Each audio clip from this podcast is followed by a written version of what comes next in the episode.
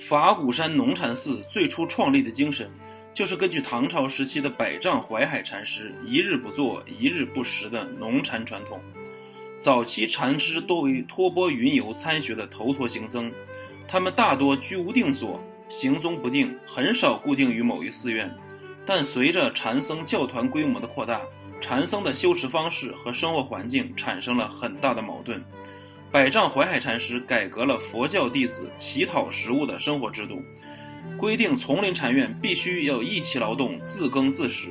这是因为他学习了马祖道一生活中处处有禅机的思想，所以将禅学运用于劳动实践。